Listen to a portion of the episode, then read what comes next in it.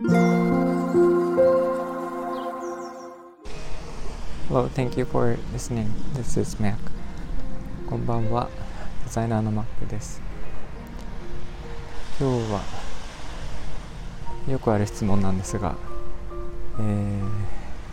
Mac さんは慌てることがあるんですかという 質問を受けることがありましてよくされるんですけど私も慌てることはありまして、えー、今まで一番慌てたのはこれ前にもちょっと収録したんですけどニューヨークに行った時に、えー、とホテルでものすごい寝坊した時ですね、えー、フライトがあと1時間半だったかな？2時間だったかのそういう時間帯に目覚めてタクシーを、えー、飛ばしてもらって空港まで行ったという経験があるんですけどその時に、えー、目覚めた瞬間ですね。ちょっともうどうしていいか分かんないぐらいになりました。あのミスター・ビーンのなんかあっち行ったりこっち行ったりみたいなの。えー、分かる人は分かると思うんですけどあんな感じになりましたね。ちょっと想像できないと思うんですけど。あとは私自分でまあ結構分かってきたんですけど、えー、慌てるとパフォーマンスがすごい落ちるんですね。あのなんていうかな。普段を100だとするともう20%ぐらいにその、えーまあ、いろんなスピードも落ちるしクオリティも落ちるし、えー、効率も悪くなるしっ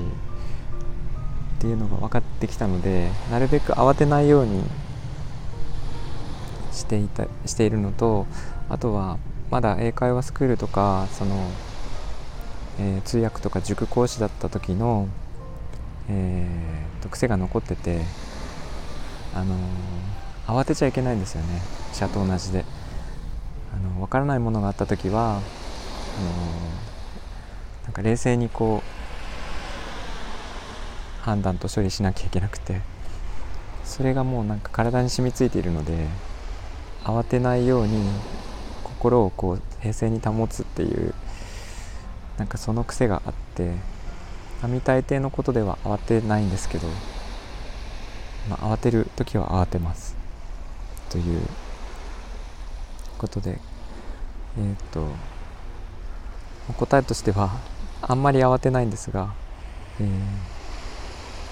ー、どうしようもない時は慌てるという感じになってますえー、っと慌てたところを見たいっていう人も なんか意見として意見としてというか聞いたことがあるんですけどあのそれは慌てた状況になったら慌てるのでそのうち目にすると思います。えー、ということで今日は質問にお答えしてみました。えっといつも聞いていただいてありがとうございます。えーと、今日も波音をバックにお届けしていますが、あの、いつものようにインスタに、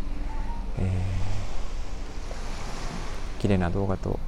写真をアップしていこうと思っていますのでもしよかったら見てみてください。えー、今日も聞いていただいてありがとうございます、えー、みんなが優しくありますように Thank you for listening and I hope this episode will warm me up just like a blanket. Thank you. おやすみなさい。